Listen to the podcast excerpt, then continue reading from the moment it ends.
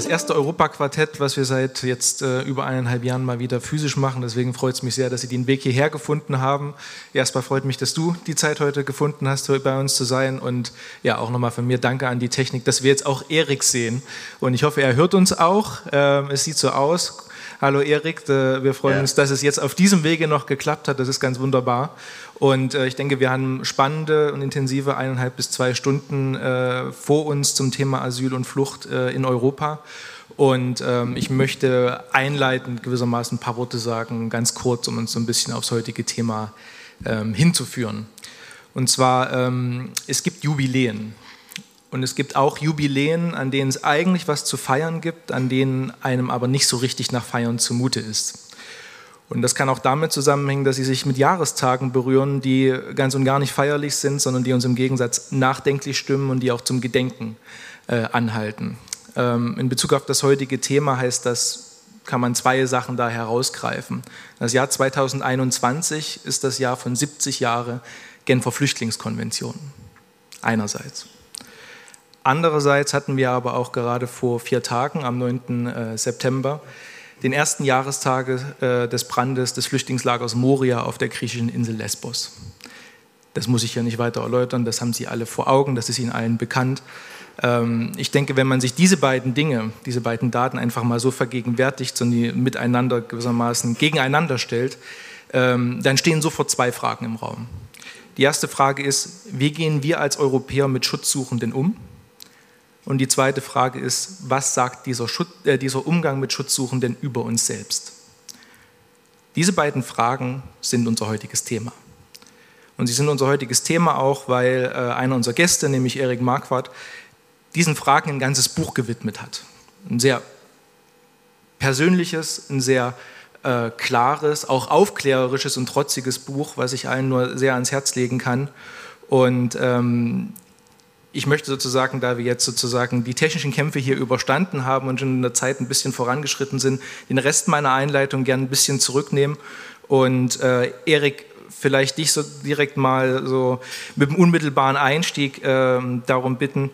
Äh, du hast in dem Kapitel auch ein, äh, in dem Buch auch ein Kapitel über Afghanistan. Also du kennst das Land ähm, und hast in den letzten Wochen, glaube ich, eine sehr extreme intensive Zeit erlebt. Und vielleicht kannst du einfach mal in einem kleinen Input für uns einordnen, wie du die politischen Ereignisse ähm, und alles, was drumherum passiert ist, der letzten Wochen erlebt hast.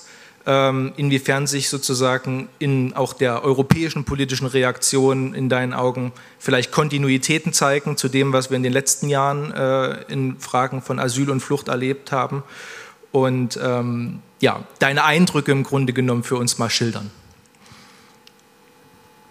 Ja, vielen Dank erstmal für die Einladung und Entschuldigung, dass ich hier ähm, euch vor technische Herausforderungen stelle. Das war nicht beabsichtigt, ließ sich dann aber irgendwie auch durch eine Verkettung von Umständen nicht so richtig ändern. Ich äh, habe in der Tat in den letzten Wochen ja, relativ viel gearbeitet zusammen mit anderen Personen aus der Zivilgesellschaft haben wir eigentlich als Kabul gefallen ist, das war vor vier Wochen, also morgen ist es vier Wochen her, versucht auch angesichts der Erwartungen äh, an die Evakuierungsaktion der Bundesrepublik Deutschland und anderer Staaten äh, versucht selbst äh, aktiv zu werden. Und wir haben diese Kabul-Luftbrücke gegründet und versuchen jetzt sehr, sagen wir mal, intensiv Tag und Nacht eigentlich auch nach dem Abbruch der Evakuierung durch die Bundeswehr und Bundesrepublik ähm, noch Menschen aus Afghanistan rauszuholen und den Druck zu erhöhen, ähm,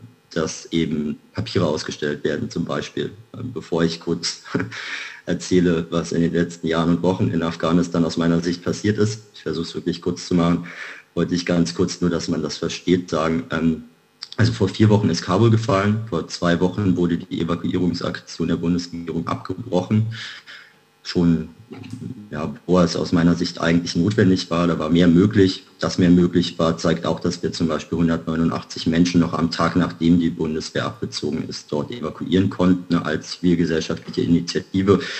Und jetzt, wie gesagt, vier Wochen nachdem Kabul gefallen ist, gibt es immer noch einen Streit zwischen Bundesinnenministerium, dem Auswärtigen Amt und anderen, ähm, sodass wirklich einfach keine Visa ausgestellt werden. Es gibt keinen Prozess, um Menschen aus Afghanistan, die man evakuieren möchte, zumindest das, was man öffentlich wahrnimmt, Pässe auszustellen. Es gibt eigentlich keine erfolgreichen Verhandlungen mit Tadschikistan, Usbekistan, Pakistan, um zu organisieren, dass Menschen dann eben dort auch hinkommen können. Ähm, es ist eigentlich relativ viel möglich momentan, aber man versucht die Möglichkeiten, die man hat, und das zeichnet sich in den letzten Jahren immer stärker ab, man versucht die Möglichkeiten, die man hat, eben, sei es durch bürokratische Prozesse, durch langsames Arbeiten nicht zu nutzen. Und das ist natürlich tragisch, nachdem wir eigentlich ähm, auch vor vier Wochen ja eine große Debatte hatten und gesagt haben, wir wollen möglichst viele Menschen evakuieren. Es, es gibt so viele Gefährdete. Es gab Einzelbeispiele, wo man eigentlich das Gefühl hatte, vielleicht ist die Gesellschaft ja wieder bereit, mutig zu sein und ähm, sich dafür einzusetzen, dass Menschen in Not auch geholfen wird. Denn das ja, ist ja in den letzten Jahren etwas aus dem Blickfeld geraten. In Afghanistan war es so, meine, man kann jetzt auch die lange Geschichte Afghanistan erzählen, aber hm, vielleicht machen wir es etwas kürzer. Es ist eigentlich so, dass ja seit Jahren ähm, dort, seit 2016 um genau zu sein, eine andere Debatte eingekehrt ist. Lange gab es keine Abschiebung nach Afghanistan, aber infolge der Situation 2015 hat man neben Abschreckungs- und Abschottungsmaßnahmen in Europa eben auch versucht, in anderen Ländern zu organisieren, dass Menschen nicht mehr aus diesen Ländern nach Europa fliehen. Und ein Teil dieser Maßnahmen war beispielsweise in Afghanistan ähm, dafür zu sorgen, dass Afghanistan ein Rückführungsabkommen unterschreibt. Das waren harte Verhandlungen. Afghanistan hat sich erst geweigert, denn man muss wissen, 2016 zum Beispiel hat Afghanistan selbst sehr viele Geflüchtete aufgenommen. Es gab ja schon hunderttausende Binnengeflüchtete. Es gab viele Menschen, die aus dem Iran und Pakistan zurück mussten nach Afghanistan, sodass Afghanistan im Jahr 2016 mehr als doppelt so viele Geflüchtete aufgenommen hat wie alle EU-Staaten zusammen. Und Afghanistans Regierung war eigentlich nicht bereit, angesichts einer Situation, wo dieses arme Land viel mehr Menschen aufnimmt als die gesamte Europäische Union, ähm, ja, leichtfertig ein Rückführungsabkommen zu unterzeichnen. Dieses Rückführungsabkommen ist dann aber doch unterzeichnet worden. Interessanterweise fiel diese Unterzeichnung sehr eng zusammen mit dem Datum, an dem die internationale Gemeinschaft sich darauf geeinigt hat, weitere Hilfsgelder an Afghanistan zu geben. Das Land ist ja und war immer abhängig von internationaler Hilfe in den letzten Jahren. Und da hat man eben deutlich ähm, einige Dinge dazu geschrieben. Ähm, ich habe gerade gestockt, ne? Naja, ähm, ich habe auch in dem Buch dazu ein paar Dinge geschrieben und es wurde eigentlich auch öffentlich relativ deutlich, man hat Afghanistan erpresst, dieses Rückführungsabkommen zu unterzeichnen, wenn sie weitere Gelder bekommen wollten.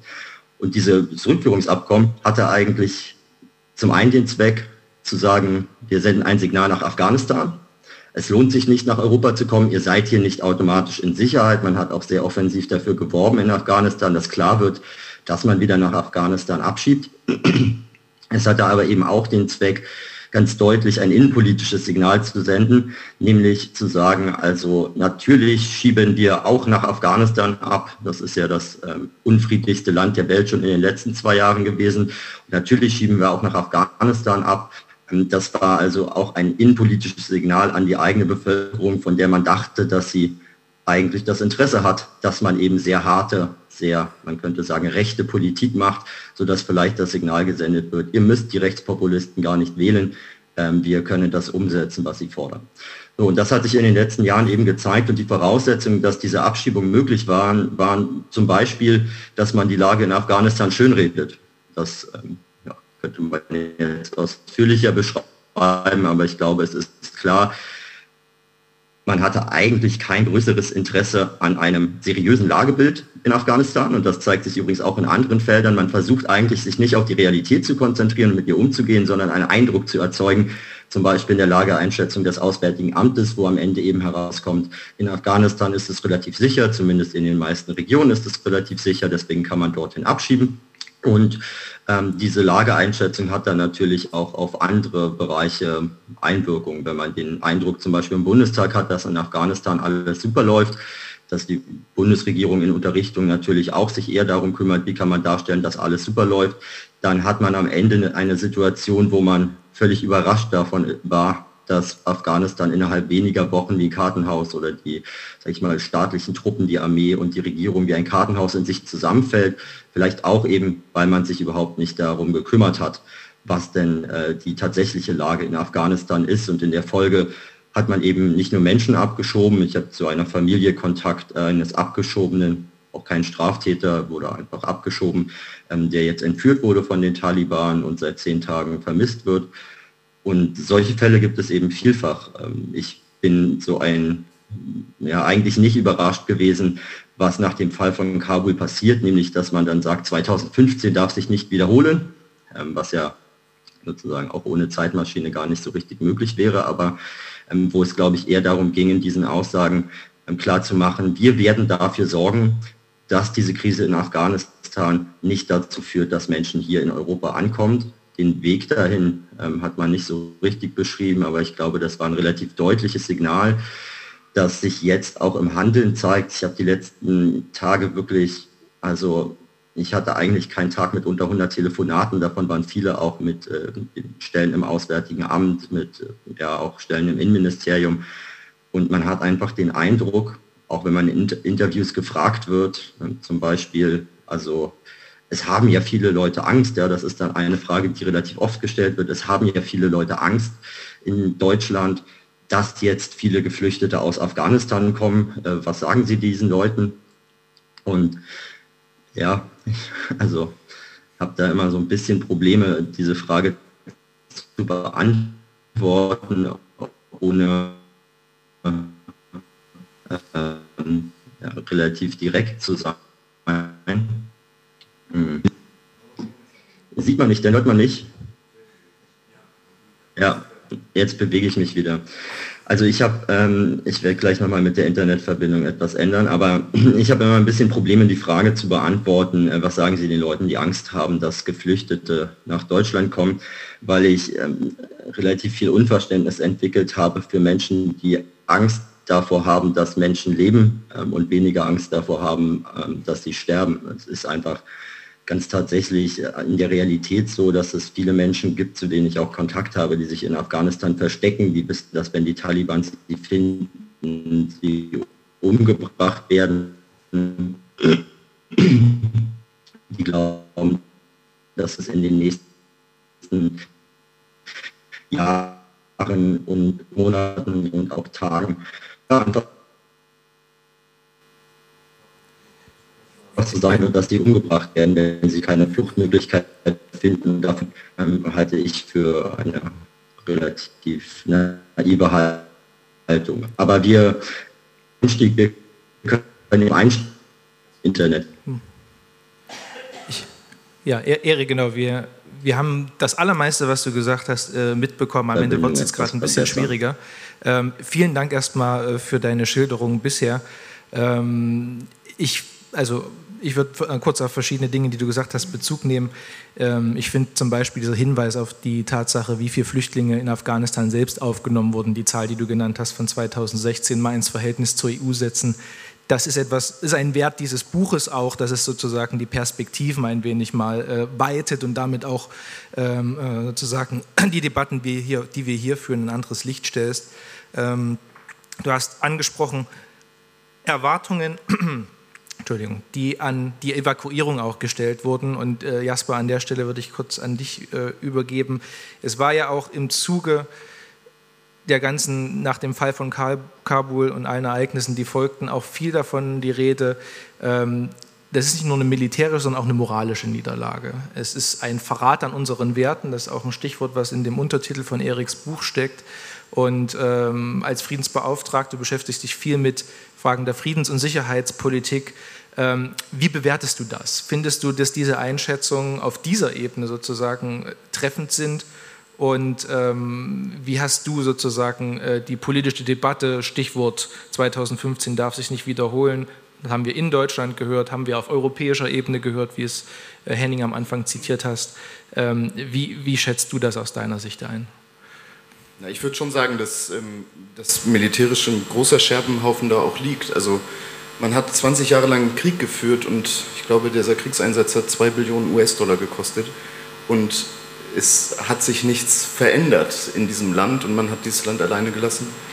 Und ähm, ich stehe da halbwegs erschrocken vor. Und auch ähm, dieses Diktum, was ja von vielen, vor allem aus der Union kam, 2015, darf sich nicht wiederholen, ähm, das finde ich auch gerade als Pastor, der ich nun bin und auch als Christ, finde ich sehr, sehr schwierig von einer christlichen Partei zu hören, die sich ja auch geriert als ähm, christliche Partei. Wir sind Christen, sagen sie die ganze Zeit und offenbar lesen da ähm, die Menschen eine andere Bibel, als, als ich sie kenne. Ähm, finde ich, ich stand sehr erschrocken davor. Du hast ja auch dich mit Eriks Buch beschäftigt. Erik spricht ja die Warnung aus, Europa schafft sich ab. Europa sozusagen, in, gerade in dem Handeln, in dem asylpolitischen Handeln, wird den Werten zuwider, äh, die, es läuft den Werten zuwider, die in den Sonntagsreden sozusagen äh, über den Prozess der europäischen Einigung immer beschworen werden. Schließt du dich dieser Warnung an? Siehst du das auch, dass diese Verschiebung so weit geht, dass Europa, dass auch das Projekt der europäischen Einigung eigentlich ein Stück weit entstellt wird? Ja, den Eindruck habe ich schon. Also Erik, auch vielen Dank für dieses Buch. Es ist, ähm, ich fand es sehr schwer, sehr schwer zu lesen. Es ist harter Tobak. Und ähm, nochmal herzlichen Dank, dass du das auch alles nochmal so dokumentiert hast. Das zu lesen, ähm, führt einem dieses ganze Bild nochmal anders vor Augen. Oder mir ging es zumindest so die letzten zwei Wochen, dass ich mich mit diesem Buch äh, auch beschäftigt habe. Es ist schwer auszuhalten und nicht äh, akzeptabel, dass äh, an den Grenzen vor allem im Mittelmeer äh, Menschen jeden Tag ertrinken. Und das hat mit unseren Werten, zumindest mit meinen Werten, nicht viel zu tun. Eine Kollegin von mir, äh, Pastorin Bilz aus der Hannoverschen Landeskirche, hat äh, auf dem Kirchentag ähm, vor ein paar Jahren, als die Aktion United for Rescue entstanden ist, und die evangelische Kirche hat ja in diesem Zug auch ein, ähm, ein Rettungsboot äh, gechartert und ins Mittelmeer geschickt, hat sie gesagt, man, das war das Ende ihrer Predigt im Abschlussgottesdienst, man lässt keine Menschen ertrinken, Punkt. Und das muss es sein. Und drunter geht es nicht. Ja, ich würde sozusagen äh, diese Ebene auch nochmal an, an Erik zurückspielen. Ähm, ich persönlich finde es erstaunlich sozusagen, mit welchem Selbstbewusstsein bestimmte europäische Regierungen auftreten. Also jetzt gerade diese Woche ähm, gab es ja eine Erklärung äh, der sagen, Regierungen von Österreich, Tschechien und der Slowakei, ähm, eine gemeinsame Pressekonferenz, wo sie gesagt haben, also wo sie sich gegen die Aufnahme von afghanischen Flüchtlingen stellen. Und äh, der tschechische Ministerpräsident Babiš äh, bei der Pressekonferenz nochmal betonte, es sei wirklich, also Zitate, wirklich kein Platz mehr für sie in Europa.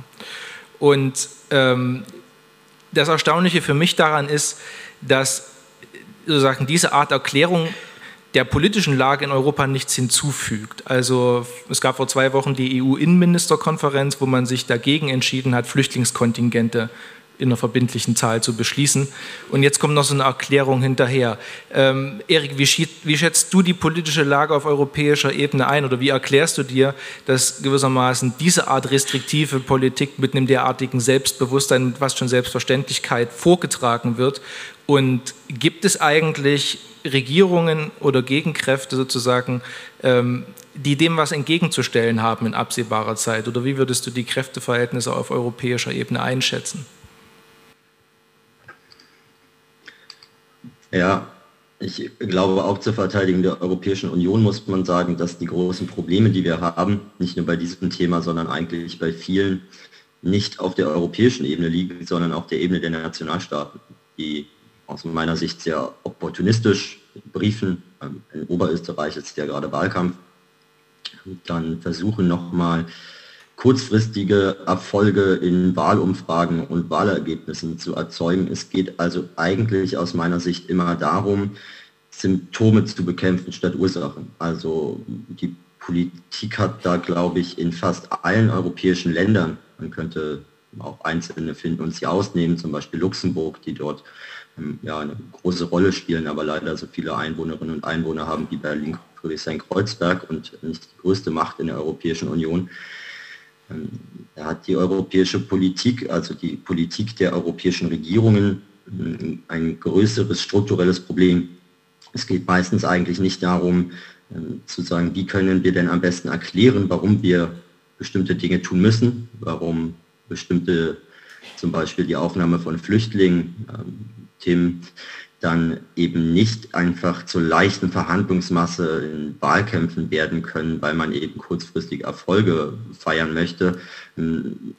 Das ist leider so aus meiner Sicht, und ich kann es schwer in Worte fassen, aber dass es wirklich, wenn man sich zum Beispiel in Österreich die Regierung anschaut, ähm, einfach keinerlei Bezug zu den realen Verhältnissen außerhalb Österreichs gibt. Es ist so, dass man sich eigentlich nur noch darauf konzentriert, wie man Stimmungen in der eigenen Bevölkerung ähm, zumindest gerecht werden kann oder gefühlten Stimmung in der eigenen Bevölkerung. Und das ist eben eine Abwärtsspirale, wenn man das erzählt, was man glaubt, ähm, noch an Zielgruppe erreichen zu müssen. Also wenn man erzählt, dass eben ähm, das Boot ist voll äh, in Österreich, haben ja eigentlich wenig Boote, aber ähm, viel Berge.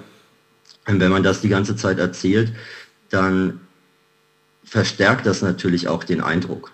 Wenn das größte Problem also nicht ist, dass Menschen an den Außengrenzen ertrinken oder in Afghanistan von Taliban umgebracht werden, sondern wenn das größte Problem ist, dass im Asylsystem Asylanträge gestellt werden, dann pervertiert man natürlich den Grundgedanken eines Asylsystems, das ja nicht geschaffen wurde, um abzuschrecken äh, oder um zu entwürdigen, sondern der Grundgedanke des Asylsystems, ich will es nicht zu lang machen, aber ist ja eben auch aus der Geschichte zu lernen und nie wieder Situationen zu haben, in denen beispielsweise Menschen an Grenzen stehen und man weiß, sie werden mit großer Wahrscheinlichkeit sterben, werden umgebracht werden und man gewährt ihnen trotzdem keinen Zugang. Ich weiß, dass wir im Zweiten Weltkrieg und davor im Dritten Reich natürlich völlig andere Situationen hatten, als wir sie heute haben. Man kann das nicht vergleichen, also nicht gleichsetzen. Aber ich glaube, dass man, und ich beschreibe das am Anfang meines Buches, ähm, schon gewisse strukturelle Parallelen ähm, bei den Entscheidungen zur Asylpolitik feststellen kann. Ähm, die Konferenz von Evian 1938 könnte man vielleicht ja, Parallelen feststellen zu Innenministerkonferenzen der letzten Jahre. Denn äh, bei der Konferenz von Evian 1938 haben sich diverse Staats- und Regierungschefs zusammengetan, ähm, sich getroffen und alle waren sich einig, man muss in dieser Notlage helfen. Jüdinnen und Juden aus Deutschland müssen Zuflucht finden. Ähm, es gab viele Situationen, wo zum Beispiel an der Schweizer Grenze Menschen abgewiesen wurden, wo man ihnen keinen Zugang gegeben hat, wo man sich abgeschottet hat und die Fluchtwege aus der Schweiz, äh, aus Deutschland und später auch aus Österreich eben abgeschnitten wurden. 1938 haben die Staats- und Regierungschefs zusammen mit Hilfsorganisationen sich getroffen. Alle fanden die Situation sehr traurig. Aber am Ende konnte man sich nicht darauf einigen, Jüdinnen und Juden aufzunehmen. Der einzige äh, Staat, der das machen wollte, war die Dominikanische Republik. Die wollten 100.000 Personen aufnehmen, um, Zitat, ähm, ihre eigene Bevölkerung aufzuhellen. Ähm, das waren also die ja, rassistische Motive, dass man Jüdinnen und Juden aufnehmen will und alle anderen Staaten sind dann eben ohne Ergebnis auseinandergegangen mit den Folgen, die wir auch kennen. Und ich, ähm, genau, also wir können jetzt sehr lange über, äh, über die strukturellen Probleme reden. Ich glaube, dass wir uns einfach immer weiter in den Abgrund stürzen, weil man eben bestimmte Ziele über alles stellt und man stellt momentan in Europa und verschiedenen europäischen Staaten, Österreich, aber auch Deutschland, das Ziel, dass jedes Jahr weniger Asylanträge gestellt werden als im Vorjahr über alle anderen Themen und versucht zu verdecken, welchen Preis das kostet. Und dass eben Menschen dann sterben, wenn sie keine Asylanträge stellen können. Darf ich da vielleicht kurz reingrätschen, weil ich es ganz, ja, er, ganz erhellend fand. Ähm, du beschreibst in deinem Buch auch, dass äh, es eine ganz bewusste Vermischung gibt von, von Asyl und ähm, Migration und dass die, die, Forderung, sehr populistische Forderung ja gestellt wird, wir müssen die Außengrenze stärken, damit wir weniger Asylanträge haben, was nichts miteinander zu tun hat. Wenn ich, also, wenn ich einen Asylantrag stelle, dann darf ich das machen. Das ist ein Menschenrecht und da können so viele Grenzbeamte stehen, äh, wie sie wollen. Wenn ich sage, ich bin in Not, ich bin auf Flucht, ich komme aus einem Kriegsgebiet, ich möchte Asyl, ähm, dann habe ich das Recht auf ein faires Verfahren. Und am Ende steht dann, ob ich Asyl bekomme oder nicht. Aber da ist, die Grenze ist da erstmal nicht so wichtig oder wie viele da stehen. Und du sagst dann sehr eindrücklich, das kann man nur machen, wenn man diesen ganz bewussten Rechtsbruch in Kauf nimmt. und wissentlich in Kauf nimmt. Ja, und man muss sich wirklich klar machen, dass man bereit ist, von demokratischen Regierungen aus Behauptungen aufzustellen, dass das alles ganz anders sei, obwohl die Rechtslage sehr eindeutig und wirklich, also wirklich so eindeutig ist, dass man sich wundert, ähm, dass immer noch man eben Diskussion hat, äh, hier auf der einen Seite wollen wir Frontex stärken, mehr Geld für Grenzschutz, wir müssen mehr in die griechische Küstenwache investieren, wir brauchen mehr Schiffe im Mittelmeer.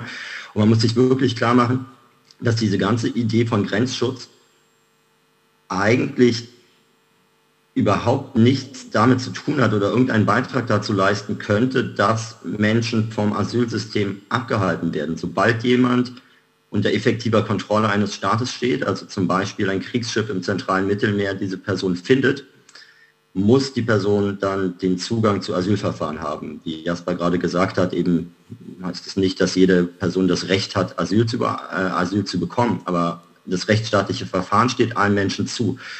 Und da hat man eigentlich ganz interessante ähm, Diskrepanzen zwischen dem, was man behauptet und dem, was man dann tut. Denn zum Beispiel wird ja immer behauptet, man möchte die Außengrenzen schützen, man möchte dort sehr präsent sein. Im zentralen Mittelmeer hat man eben, weil die Rechtslage so ist, dass staatliche Schiffe, zum Beispiel von Italien, eben sobald sie Menschen finden, die äh, dann Zugang zum Asylsystem gewähren müssen, ähm, Deswegen hat man an dieser Außengrenze einfach alle Schiffe abgezogen. Man versucht dort möglichst wenig präsent zu sein, fliegt maximal mit Flugzeugen herum und schützt, wenn man das so sagen will, überhaupt nichts. Ja, man schützt nicht äh, die Grenzen und äh, auch die Aufgaben, die eigentlich wichtig wären, zum Beispiel Waffenschmuggel zu verhindern nach Libyen, ähm, Drogenschmuggel, Ölschmuggel etc. Das ist dann eben alles nachrangig. Man guckt sich das alles nicht mehr an. Hauptsache, man kommt nicht in die Verlegenheit, Menschen in Seenot zu finden, die dann Zugang zum Asylsystem haben müssten. Also da wurden ja dann EU-Militärmissionen abgebrochen, weil sie zu viele Menschen gerettet haben muss man sich wirklich klar machen. Also diese ähm, wirklich, und ich glaube, dass vielfach auch Staats- und Regierungschefs vielleicht einfach ähm, nicht wissen, was sie dort sagen und was das in der Folge dann heißt, was mich auch schockiert, ähm, aber dass sie eben wirklich Dinge behaupten, die in der Praxis weder umsetzbar sind, noch irgendeinen realen Kern haben. Und zwar durch die Bank weg. Also das fand ich wirklich äh, schockierend. Ich äh, vielleicht noch einen Satz habe ja vor etwas über zehn Jahren angefangen, mich mit Politik zu beschäftigen, auch intensiver. Und man hatte ja am Anfang immer so ein bisschen dann den Gedanken, ja, das ist alles hochprofessionell in der Politik und hinter allem gibt es einen größeren Plan, warum welche Personen wie was sagen. Und wenn man dann zehn Jahre später feststellt und äh, da steht und denkt, also es gibt ja gar keinen Plan, ähm, das sind einfach äh, Personen, die weder besonders intensiv äh, mit dem Thema sich auskennen, noch irgendwie versuchen überhaupt Lösungen zu finden, die über das nächste Wahlergebnis hinausgehen. Ähm, das ist jetzt recht pauschal formuliert, weil es natürlich auch andere gibt, die sich da engagieren. Aber wenn man feststellt, dass eben die Hegemonie bei denjenigen liegt, die bereit sind, dass ja, im Zweifelsfalle Menschen sterben müssen, damit ihre Excel-Tabellen stimmen, ähm, hat man schon ein Problem. Ja, das ist, äh, das ist die dramatische Situation und es gab dieses Jahr ein Gespräch im Mai, bei dem Jean Asselborn, das ist ein luxemburgischer Politiker, Außenpolitiker, ähm, aktuell Integrations- und Migrationsminister, sagte, wenn er bei der EU-Innenministerkonferenz am Tisch sitzt, dann sei er sich mittlerweile nicht mehr so sicher, ob dort wirklich alle ein Interesse haben, dass Ertrinkende gerettet werden sollen. Und das finde ich schon eine relativ dramatische Diagnose, weil es so auch mittlerweile eine Art von, ja, wie Erik gerade sagte, so eine hegemoniale Position äh, geworden ist, ähm, die sich äh, auch an einem anderen in einem anderen Kontext noch ganz deutlich niederschlägt. Wir haben über Afghanistan gesprochen, sind gerade aufs Mittelmeer zu sprechen gekommen. Ähm, die Situation an den Außengrenzen von Belarus. Das haben Sie auch in den letzten Wochen mitbekommen, dass der Diktator Lukaschenko Flüge aus Bagdad nach Minsk äh, äh, fliegen lässt, um dann sozusagen irakische Flüchtlinge über die Grenzen nach Litauen, nach Lettland und nach Polen zu schicken. Und das sind, äh, Erik, du kannst das bestimmt bestätigen, nicht wahnsinnig große Zahlen, wenn man jetzt mal die Größe der Europäischen Union nimmt. Das sind mittlerweile, glaube ich, zusammen addiert, glaube ich, 5.000 oder 6.000 Menschen gewesen im Laufe der letzten Wochen und Monate. Ähm, und die Reaktion sozusagen ist äußerst diffus politisch. Also an einigen Stellen arbeitet Frontex gewissermaßen äh, an der Absicherung der Grenzen, an Teilen der Grenzverläufe äh, werden neue Zäune errichtet. Auch das ist ein Phänomen, was immer weiter auf dem Kontinent um sich greift. Und äh, Erik, du hast gesprochen von Menschen, die an Grenzen ausharren und das unter Lebensgefahr. Und das ist dort auch so. Also der Europäische Gerichtshof für Menschenrechte musste Polen und Lettland sogar auffordern, sie mit dem Grundlegenden zu versorgen. Und da reden wir über Wasser, Nahrung, medizinische Versorgung und Kleidung. Ähm, Jasper, ich möchte noch mal gerne an, an, an, dich die Frage stellen. In Polen zum Beispiel ist jetzt, das habe ich gerade erst diese Woche in einem Artikel gelesen, tatsächlich das erste Mal seit 1981 der Ausnahmezustand verhängt worden wegen dieser Situation an der Grenze. Das heißt sozusagen, die Aufweichung von Rechtsstaatlichkeitsstandards, die Erik irgendwie gerade eben angesprochen hat, die im Buch eine große Rolle spielt, die wirkt ja dann auch nach innen, weil überall geht es um Bedrohung und um Sicherheit. Ähm, ist, ist, sozusagen diese Fixierung auf Sicherheit etwas, was äh, ähm, sozusagen diese Politik mittlerweile dominiert und was kann man denen eigentlich entgegenstellen? Ja, das ist eine interessante Frage, weil wir kennen es, glaube ich, nur, dass wir Sicherheit äh, mit, äh, mit Militär oder mit äh, Gewalt in Verbindung bringen. Also das ist ja immer, in, in jeder Rüstungsdebatte kann man es sehen, wir brauchen mehr Militär, damit wir sicher sind. Das ist eigentlich überall so. Und man hat ein bisschen verlernt, das vielleicht auch anders zu denken. Man kann das auch anders denken, man kann Sicherheit auch neu denken. Gibt es viele interessante Studien oder auch Utopien, die entstanden sind, eine davon heißt Sicherheit neu denken, kommt aus der Badischen Kirche aus Süddeutschland. Ähm, da geht es darum, dass ein Sicherheitsgedanke aus der Zivilgesellschaft heraus entwickelt wird. Und Grundlage dafür ist ähm, eine, die Studie spricht von resilienter Demokratie, widerstandsfähiger Demokratie, die gefördert werden muss. Und äh, das soll passieren durch eine Konversion von Rüstungsausgaben nicht mehr in Rüstung, sondern in bestimmte zivilgesellschaftliche äh, Projekte. Das hat damit zu tun mit, ähm, mit Gerechtigkeit, Geschlechtergerechtigkeit, ähm, äh, Einkommensgerechtigkeit, äh, hat viel mit Bildung zu tun, ähm, all das. Und da gibt es äh, Ideen zu. Und ich glaube, es ist ganz interessant, darüber mal nachzudenken, mal Sicherheit nicht aus diesem militärischen Kontext herzudenken, sondern vielleicht auch andere Wege zu finden. Denn äh, ich glaube, eine gut funktionierende Demokratie mit Einhaltung von Rechtsstaatlichkeit, Einhaltung von Menschenrechten, ähm, das führt auch zu Sicherheit und wahrscheinlich zu sehr viel nachhaltiger ähm, Sicherheit als durch Gewalt. Du sprichst damit ja die Handlungsmöglichkeiten an, die ähm, Menschen, Zivilgesellschaft, vielleicht auch die lokale politische Ebene sozusagen vor dem Hintergrund dieser aktuell sehr restriktiven und repressiven äh, Asylpolitik hat, die sozusagen äh, in der Europäischen Union dominiert. Und Erik, ich fand das ähm, an deinem Buch sozusagen äh, eine ganz wesentliche Facette. Es steht ja schon im Untertitel drin. Es geht nicht nur um den Verrat der Werte, sondern auch was können wir dagegen tun, um diese Frage. Ähm, einen Satz fand ich ganz interessant. Ähm, du hast geschrieben, die Forderungen, die oftmals im Raum stehen, äh, sowas wie bisschen sl sloganhaft Frontex abschaffen, dass du das greift irgendwie letztlich zu kurz. Ähm, das wirst du jetzt nicht sagen, sozusagen, weil du denkst, dass Frontex so eine tolle Arbeit macht, sondern äh, du wirst da bestimmt eine ganze Reihe anderer Überlegungen dahinter haben. Kannst du das kurz erläutern und wo siehst du die Möglichkeiten, dass Zivilgesellschaft, auch lokale Politik innerhalb dieses restriktiven ja, Paradigmas, was sich leider etabliert hat, trotzdem Freiräume für einen humaneren Umgang äh, etablieren kann. Ja, in der Tat, ich äh, bin jetzt sozusagen nicht, äh, also ich habe das Buch nicht als Pressesprecher von Frontex geschrieben, um darzustellen, dass man auf keinen Fall Forderungen an sie stellen könnte, ja, ja. weil das ähm, alles gut ist, aber ich fand schon, und das ist mir in den letzten Jahren aufgefallen, dass verschiedene Ebenen der Debatte vermischt werden und dass das Thema insgesamt recht komplex ist, sodass man auch, wenn man Menschen überzeugen will, und ich sage das in dem äh, Kontext in dem Buch, äh, dass ich glaube, dass man eben äh, vor allem Menschen überzeugen muss, Ursachen bekämpfen zu wollen und weniger sich auf diese Symptombekämpfung einlassen kann. Also Frontex abzuschaffen zum Beispiel ist eine ja, sehr greifbare Forderungen. Frontex wird zum Symbol ähm, dieser Abschottung und wenn man Frontex abschafft, dann ist die Abschottung weg. Aber eigentlich ist es etwas anders. Wenn man sich das in der Ägäis beispielsweise anguckt, äh, merkt man, auch in Ungarn übrigens, auch in Kroatien, dass Frontex dort in dem Sinne schon abgeschafft wurde, dass sobald Frontex dort im Einsatz ist, nicht alles gut ist, aber eben bestimmte Mechanismen greifen, also zum Beispiel Zugriff auf Dokumente durch EU-Abgeordnete besteht oder man eben weiß, dass bei Frontex einige Leute, Leuten wie mir dann eben auch mal Videos von Frontex-Flugzeugen zuschicken, die beobachten, wie es einen Pushback gibt, dass also Frontex nicht wirklich so robust vorgehen kann wie nationale Grenzbehörden. In der GAS ist es seit März 2020 so, das muss man wissen, ähm, damals war ja so, dass ähm, Erdogan hat eine Grenzöffnung angekündigt und einige Leute an die Grenze geschickt, ähnlich wie das Lukaschenko jetzt in Belarus macht. Also nicht besonders viele Leute, aber alle waren in heller Panik. Und Griechenland hat sich im Wesentlichen entschieden, ähm, jetzt stockt mein wieder. Ja, jetzt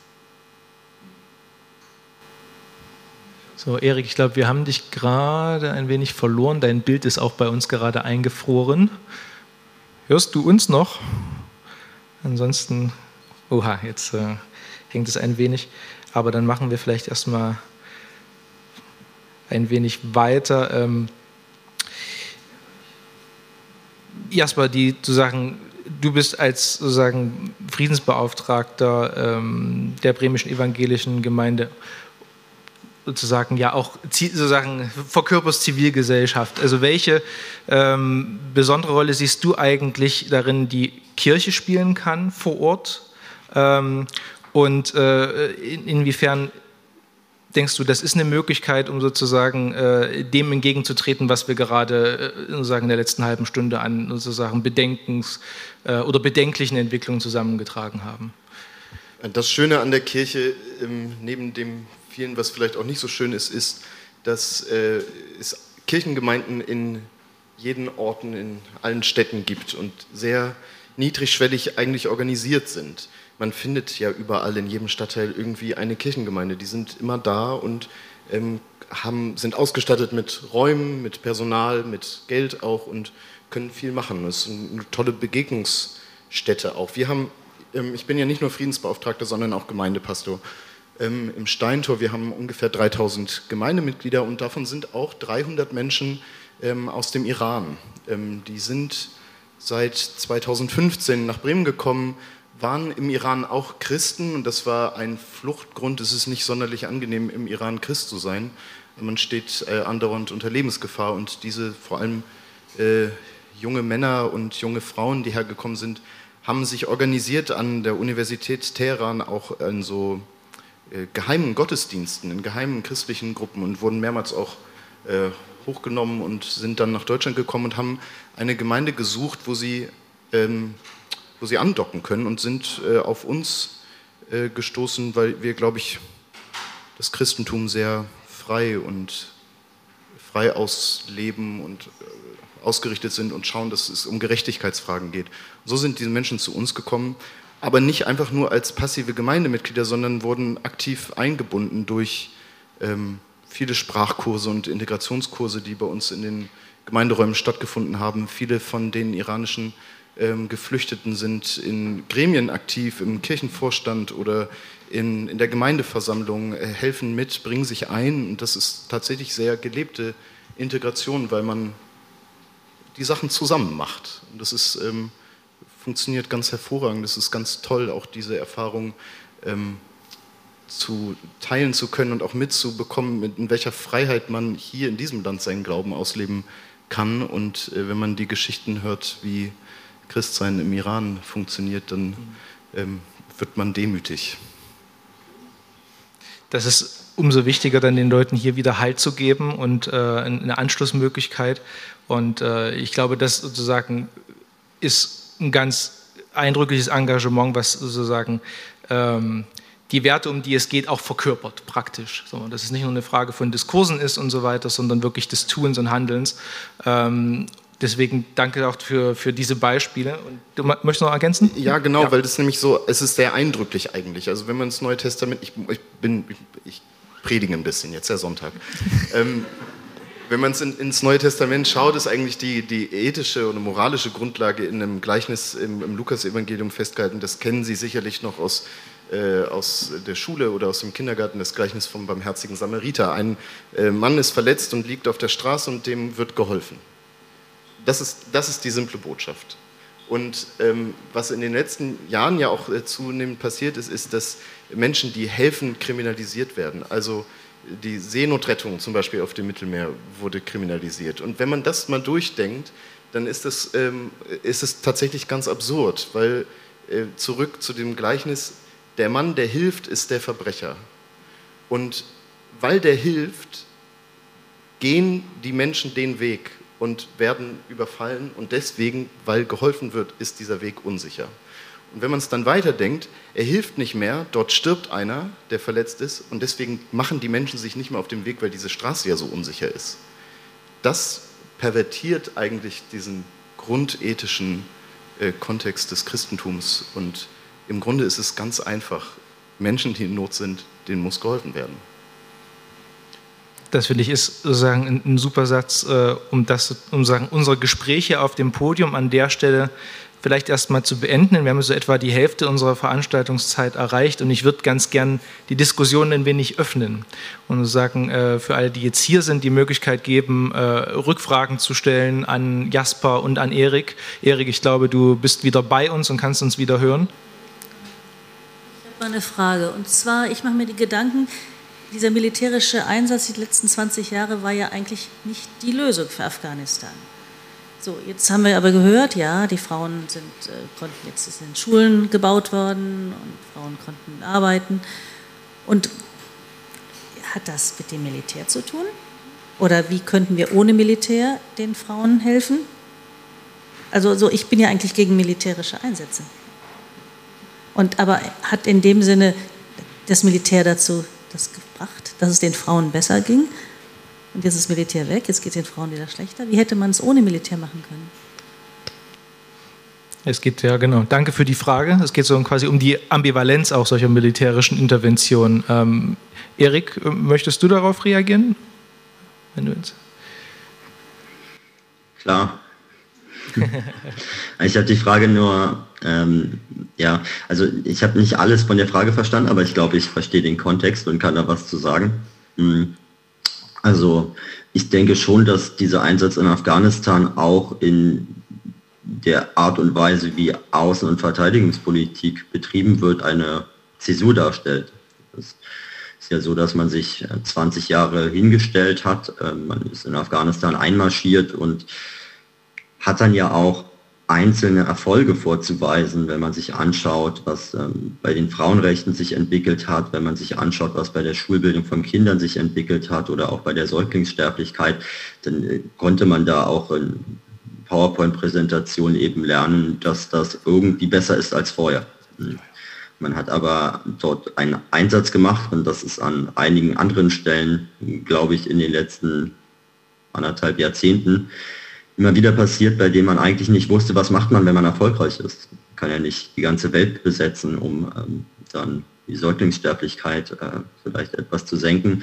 Man muss ja irgendwie schauen, wie kann man solche Staaten dann eben langfristig stabilisieren. Ich glaube nicht, und äh, das ist meine Perspektive, dass man sagen kann, Militäreinsätze sind immer und egal worum es geht und mit welchem Ziel sie verfolgt werden und wie sie gemacht werden, egal was, sie sind immer böse und schlecht. Ähm, das hat man aus meiner Sicht jetzt auch bei der Evakuierungsaktion gesehen, ähm, wo es eben ohne Militär keine Evakuierung gegeben hätte.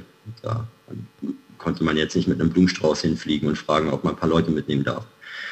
Das ist eben so. Aber eben punktuell zu gucken, was können Militäreinsätze leisten und was nicht, ist besonders nach diesem großen Scheitern in Afghanistan wichtig. Und ich glaube, man projiziert eben zu viel auf diese militärischen Einsätze. Ich glaube auch, und das ist wahrscheinlich kontrovers, dass man eben teilweise zu wenig sich klar macht, welche anderen Instrumente gibt es denn? Aber wenn man eben zum Beispiel nicht mal versucht, innenpolitisch zu erklären, warum sind Verhandlungen mit auch diktatorischen Staaten, warum sind auch Verhandlungen mit den Taliban wichtig, wie kann man dort Druck aufbauen, um seine Ziele zu erreichen, dann bleiben eben schnell nur noch militärische Mittel, um die eigenen Ziele zu erreichen oder Menschenrechte zu schützen oder was auch immer. Und ich glaube, dass wir da auch außenpolitisch gucken müssen, wie kann man den Instrumentenkasten viel stärker mit also Fragen von Konfliktprävention und so weiter ähm, nutzen. Ähm, da erscheint es mir so, dass man schnell im außenpolitischen Bereich sehr viele Leute hat, die eigentlich nur noch in Interessen denken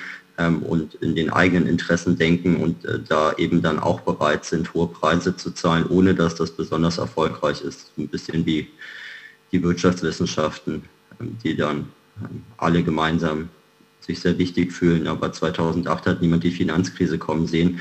Ähm, das ist in Afghanistan vielleicht auch so, dass die gesamte außenpolitische, man kann sagen, Elite ähm, vielleicht Afghanistan nicht hat kommen sehen. Und ich finde schon, dass sich dann auch die Leute ähm, mal fragen müssten, welche Kompetenz sie eigentlich mitbringen und ob sie da eigentlich gut aufgestellt sind. Ja, Jasper? Die Frage, die Sie stellen, ist in der ethischen Diskussion die Frage nach gerechtem Krieg. wann ist ein Kriegseinsatz äh, gut und richtig? Man sagt eigentlich, das muss immer das letzte Mittel der Wahl sein und der Militäreinsatz muss dafür sorgen, dass Recht und Gerechtigkeit aufgerichtet wird. Darum geht's. Ähm, das, wenn man das jetzt auf Afghanistan anwendet, dann kommt man, glaube ich, nur zur Hälfte weiter. Was ziemlich deutlich wird jetzt ja die letzten Wochen, ist, dass es offenbar nicht gelungen ist, mit, äh, mit Gewehren und Drohnen eine Akzeptanz von Demokratie oder von Menschenrechten zu etablieren. Das hat nicht funktioniert. Ähm, man könnte auch darüber nachdenken, so wie du es gerade gesagt hast, Erik, dass man ja noch andere Sachen im, in seinem Werkzeugkasten hat. Hätte man vielleicht dasselbe finanzielle Engagement äh, aufgebracht, um ähm, in die Zivilgesellschaft auch in Afghanistan zu investieren und nicht in den militärischen Bereich, dem Aufbau einer afghanischen Armee. Vielleicht sähe es dann da auch, sähe es jetzt anders aus. Das, ähm, äh, vielleicht erinnern Sie sich an eine Predigt von Margot Käßmann, äh, die damalige Ratsvorsitzende der evangelischen Kirche, sehr angefeindet wurde mit der Überschrift äh, Nichts ist gut in Afghanistan. Und ähm, sie endete damals äh, mit, dass Frieden offensichtlich, äh, Waffen offensichtlich keine, keinen Frieden schaffen. Und dass man mehr Fantasien auch für Frieden entwickeln muss und lediglich die Fokussierung auf den militärischen Einsatz nicht die Lösung sein kann. Danke euch beiden. Haben wir weitere Fragen? Ja, bitteschön. Es ist mehr eine Faktenfrage ähm, an dich bezüglich unserer ähm, Hotspots in der Ägäis. Ähm, also was wir ja wissen seit ein, zwei Jahren, ähm, ist ähm, die Tatsache der Pushbacks und es ist ja auch bewiesen worden, wie unser Frontex da beteiligt ist. Und meine Frage nur an dich ist jetzt der Rückgang der ankommenden Boote oder der registrierten Boote.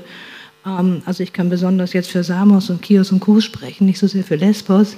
Woran das deiner Meinung nach liegt? Liegt es an den Pushbacks, die wir nicht alle genügend mitkriegen, oder liegt es daran, dass sich an der türkischen Küste was verändert hat?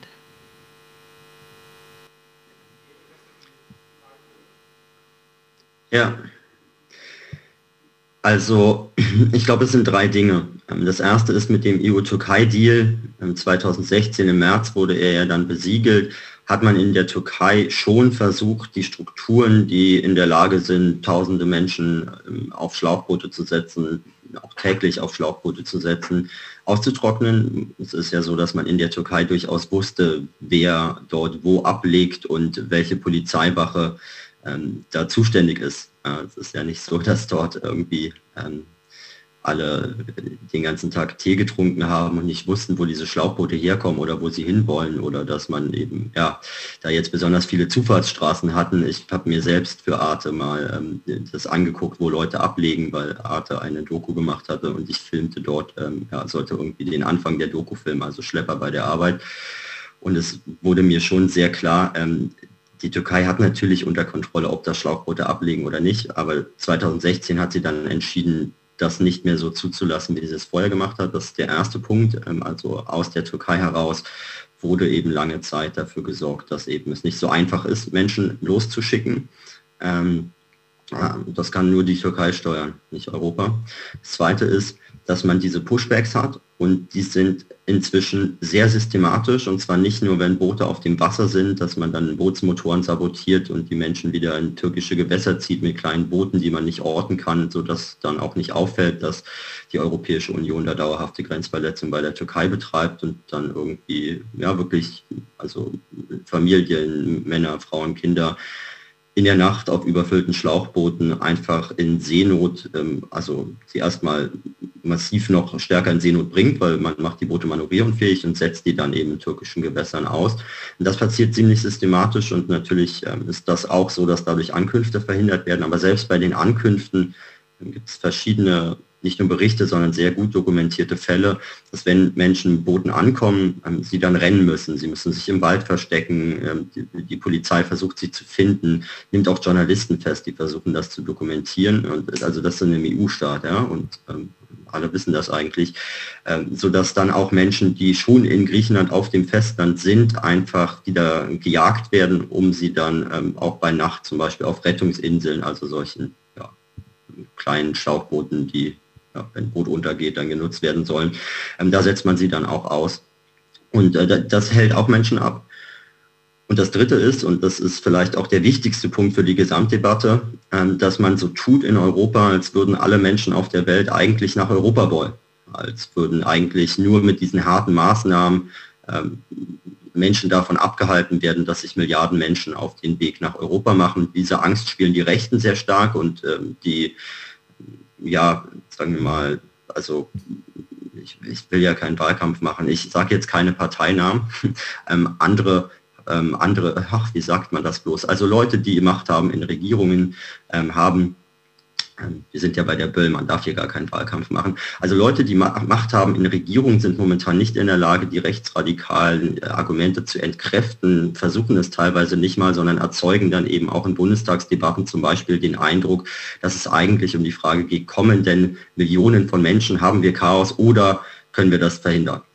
Und ähm, wenn man sich dann aber anschaut, wie viele Leute eigentlich in der Türkei sind, dann stellt man erstmal fest, es sind viele Millionen dort, ja, ungefähr vier Millionen Geflüchtete in der Türkei, mehr Menschen als die gesamte Europäische Union aufgenommen hat. Aber diese Menschen sind eben nicht auf der Flucht nach Europa, sondern sie haben dort eine Wohnung, sie haben dort Freundschaften gebaut, die Sprache gelernt. Und das ist nicht perfekt, da muss man eigentlich vieles besser machen. Aber die Kinder gehen zur Schule, man hat Zugang zu Gesundheitsversorgung als syrische Geflüchtete in der Türkei und ähm, da gibt es viele Probleme, aber es ist eben nicht so, dass die Leute jetzt jeden Tag darauf warten, ob sie vielleicht in Lebensgefahr auf einem Schlauchboot noch nach Lesbos fahren können, sondern sie versuchen eben äh, möglichst sich eine Perspektive aufzubauen und das führt dazu, dass eben gar nicht so viele Menschen versuchen, nach ähm, Griechenland abzulegen. Es gibt Zahlen, da hat sich mal ein Minister von Griechenland verplappert, denn die griechische Regierung sagt ja, es gibt gar keine Pushbacks. Ähm, zwischendurch hat mal ein Minister gesagt, man hätte im letzten Jahr 10.000 Leute abgehalten durch diese Pushbacks. Ähm, das ist also die Größenordnung, über die wir gerade reden. Ähm, keine besonders relevanten Zahlen müsste man eigentlich hinbekommen, ohne sich zur Lachnummer äh, der Welt zu machen. Es ist ja auch so, das wollte ich kurz vorhin noch sagen, sage es jetzt in einem Satz, dass die geopolitische Dimension dieser Asylpolitik sehr offensichtlich ist und irgendwie niemand versteht, dass man mit einem paar Schlauchbooten die Europäische Union erpressen kann momentan und sich dann wundert, warum die Europäische Union in Syrien, in Afghanistan etc. nicht besonders viel zu sagen hat, ähm, weil man eben eigentlich international als eine Witzfigur dasteht, die sich sogar von Lukaschenko aus Belarus, der nun wirklich nicht viel Macht hat, erpressen lässt, ähm, weil er in der Lage ist, mal einen Charterflieger vom Irak nach Belarus zu organisieren.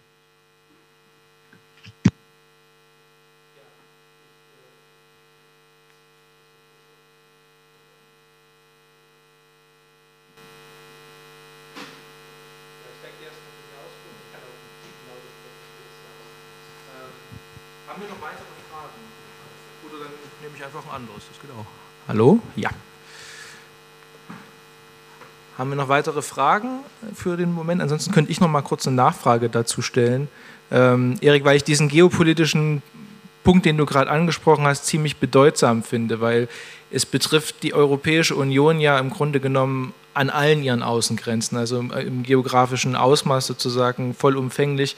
Wir haben die Grenze zwischen Griechenland und der Türkei, wo das in der deutschen Öffentlichkeit sehr präsent ist aber wir haben auch das Verhältnis zwischen Spanien und Marokko, was dadurch angespannt ist, wo diese Sachen zum Zug kommen.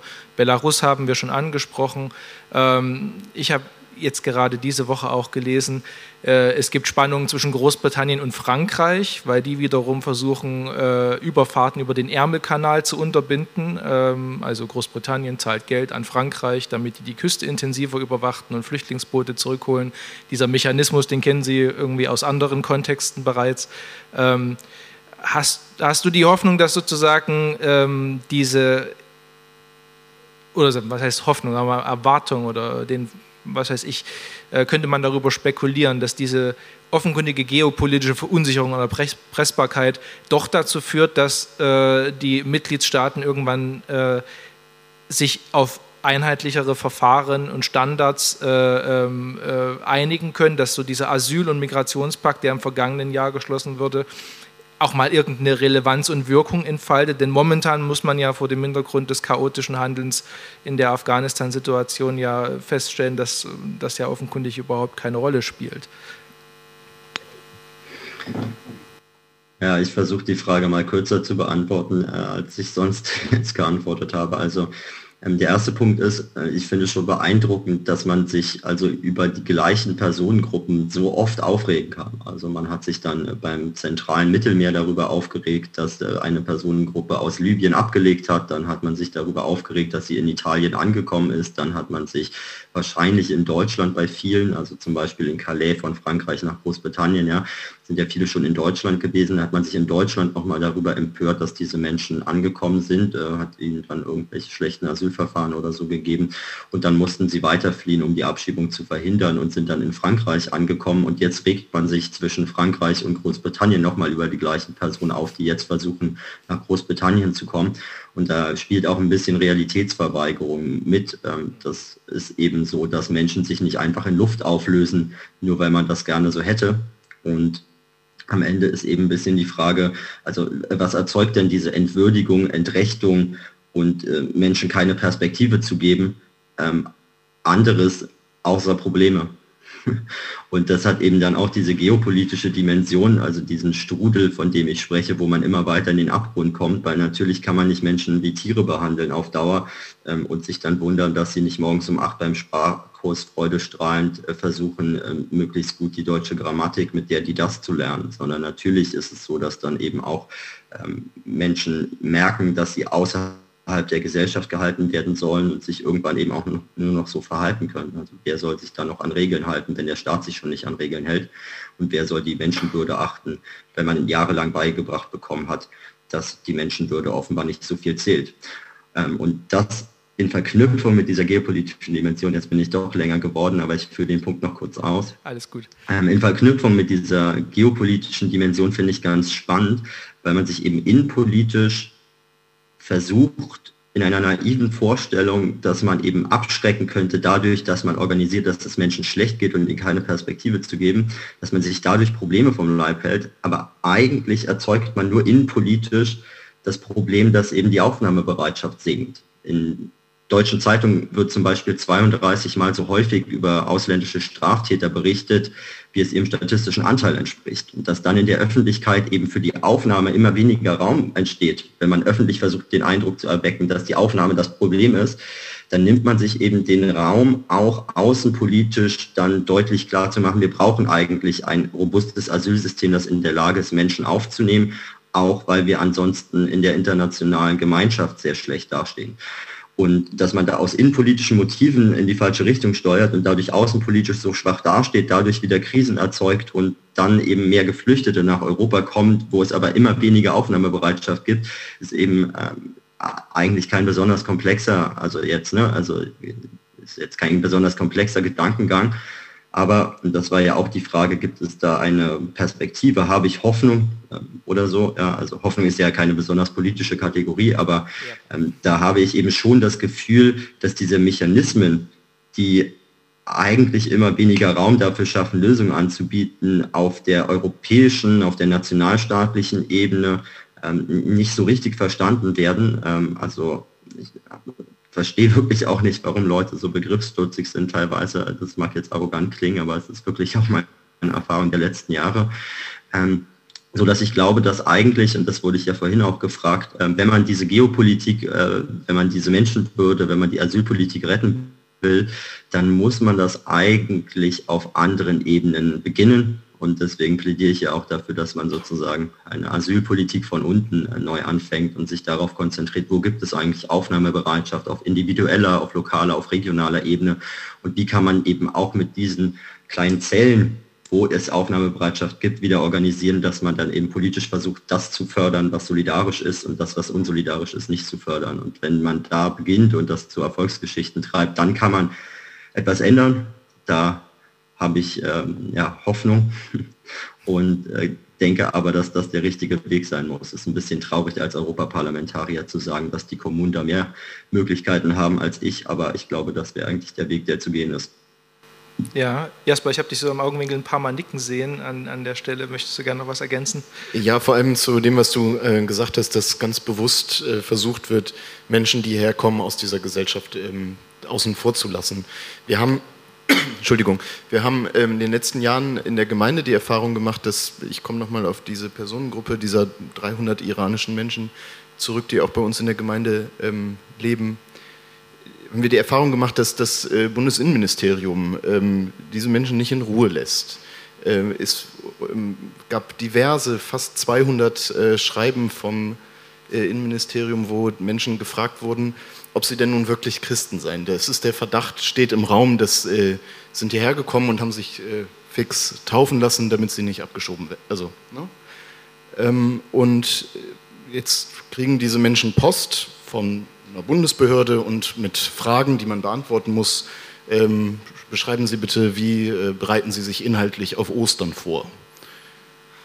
Das sind so, das sind so Fragen, die könnte ich nicht. Ich habe studiert. Ich wüsste nicht, also ich könnte es nicht beschreiben, wie ich mich inhaltlich auf Ostern vorbereite. Wie oft beten Sie am Tag? Wird dann gefragt. Also einmal das auf mehreren Ebenen schief, weil was geht das das Bundesinnenministerium an, wie oft ich am Tag bete? Und welche Kompetenz hat das Bundesinnenministerium, solche religiösen Fragen zu bewerten? Ähm, und dazu kommt, dass äh, um Antwort wird gebeten innerhalb von 14 Tagen. Ansonsten gibt es Ersatzhaft oder eine Strafe von 25.000 Euro. Und davon hatten, wir, davon hatten wir enorm viele Briefe. Äh, wir haben jeden einzelnen, vor allem mein Kollege, ähm, jeden einzelnen beantwortet mit einem fahramtlichen Gutachten, äh, sehr individuell verfasst. Überraschenderweise ähm, gab es an keinem einzigen was zu beanstanden. Wir haben alles gewonnen, sage ich mal, weil da, man kann nichts verlieren. Also das ist alles absurd. Aber was die Nachricht war, ist, wir lassen euch nicht in Ruhe. Solange ihr in diesem Land seid, lassen wir euch nicht in Ruhe und ihr kriegt immer wieder Post und wir fragen immer wieder nach und ihr kommt hier nicht an. Und das ist äh, teilweise ja, das ist schwer auszuhalten. Das ist, äh, ja, das lässt tief blicken. Umso wichtiger und äh, das Engagement, um die Menschen in so einer Situation zu unterstützen. Aber es ist natürlich äh, bedrückend, dass das die Lage ist. Ich möchte noch mal kurz äh, ins Publikum geben. Haben wir noch weitere, weitere Fragen? Ja, eine Frage hier vorne. Da in der zweiten Reihe.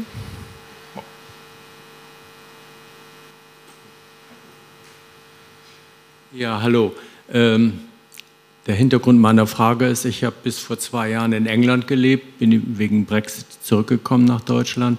England hat äh, die sehr viele europäische Beschäftigte praktisch unliebsam gemacht und die sind nicht mehr da. Die haben einen riesen Arbeitskräftemangel, besonders im Transportgewerbe. Hier aus Deutschland, äh, soweit ich das immer mitverfolgt habe, gibt es doch auch einen riesigen Arbeitskräftemangel. Und diese Leute aus Afghanistan oder aus Syrien sind teilweise hochqualifiziert, sprechen auch teilweise sehr gut Deutsch. Und äh, was ich nicht verstehen kann, äh, dass diese Chance nicht genutzt wird und das positiv gewendet wird und gesagt wird, gut, da haben wir also ein Reservoir an qualifizierten und interessierten Arbeitskräften und die werden wir mit aller Kraft integrieren in unsere Gesellschaft, weil wir davon alle profitieren. Also diese positive Seite. Warum wird das überhaupt nicht aufgegriffen? Ja, danke für die Frage, Erik Jasper. Erik, möchtest du zuerst? Ja, also ich finde in der Asylpolitik, wenn man sich im Kern anschaut, ganz interessant, dass sie eigentlich keinen großen Nutzen hat für Deutschland. Es äh, gibt eigentlich keinen großen Zweck, dem Asylpolitik dient, dem der Gedanke dient, dass man Menschen, die anderswo ihre Würde verloren haben, dann eben Würde zurückgibt. Der einzige Zweck, ähm, muss man jetzt ausführen, aber ich mache es in kurz, der einzige Zweck ist vielleicht, ähm, dass man eben die Werte, die man hat, auch in der Praxis umsetzen will und dass man eben bestimmte Grundwerte, wie zum Beispiel das Leben zu achten, ja, die Würde von Menschen zu achten etc., dass man dem eben auch eine, eine praktische Relevanz in der Asylpolitik gibt. Was nicht der Zweck von Asylpolitik ist, und deswegen würde ich das auch nicht vermischen, ist eben, dass man einen wirtschaftlichen, gesellschaftlichen Nutzen davon hat, weil man eben andere Bedarfe hat. Sodass ich aber dann trotzdem am Ende sage, also unabhängig davon, aus welchen Gründen wer wo wie irgendwann flieht, ähm, kann es ja sein, dass jemand dann im Asylverfahren nicht erfolgreich ist, weil er eben zum Beispiel nur geflohen ist, weil man äh, eine Krankheit hat, die man in Afghanistan nicht heilen kann und gerne gesundheitliche Versorgung hat. Dann wird man abgelehnt im Asylverfahren, weil das sind dann sogenannte Wirtschaftsflüchtlinge. Immer auch interessant, wie man diesen Begriff geprägt hat. Ähm, aber wenn dann jemand im Asylverfahren scheitert, ähm, finde ich in der Tat, also wenn das im Asylbereich eben dann nach den geltenden Rechtsnormen nicht so funktioniert, dass die Person dann einen Aufenthaltsstatus hat, warum wirkt man nicht stärker dafür, dass eben Personen keinen besonders guten Grund brauchen, um irgendwo äh, wirtschaftlich tätig zu sein aus meiner Sicht. Und da finde ich dann in dem Bereich von Arbeitsmigration, Migration im Allgemeinen sehr relevant, was dort gesagt wurde und frage mich auch, warum der Versuch gar nicht unternommen wird, ähm, dafür zu sorgen, dass Menschen eben hier auch Zugang zum Arbeitsmarkt bekommen. Es ist ja eher so, dass versucht wird zu verhindern, dass sie Zugang zum Arbeitsmarkt bekommen in europäischen Staaten. Und das ähm, ja, ist eher überraschend. Ähm, aber vielleicht kann Jasper da auch noch ein paar Gründe nennen. Nee, das war doch eine ganz solide Antwort. und da ist gerade ein Mikrofon, hoffentlich nicht zu Bruch gegangen und nur runtergefallen. Ja, also genau, man irgendwie das, die Asylpolitik hat im Kern zunächst mal das rein humanitäre äh, Argument für sich, äh, bevor alle weiteren Abwägungen gegebenenfalls hinzutreten. So glaube ich, kann man es an der Stelle zusammenfassen. Ähm, haben wir noch weitere Fragen? Das Mikro sieht wieder einsatzbereit aus.